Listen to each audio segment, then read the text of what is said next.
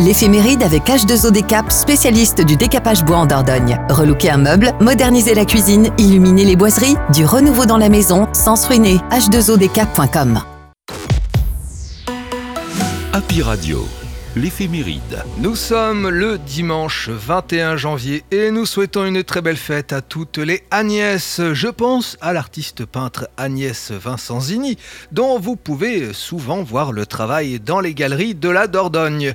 Bon anniversaire à la chanteuse Emma Bunton, qui a fait partie des Spice Girls et qui a 48 ans, ou encore à l'humoriste et ancienne membre de la troupe des Robins des Bois qui fête ses 54 ans aujourd'hui. Je n'ai pas dit le nom, je parle bien évidemment de Marina Foyce.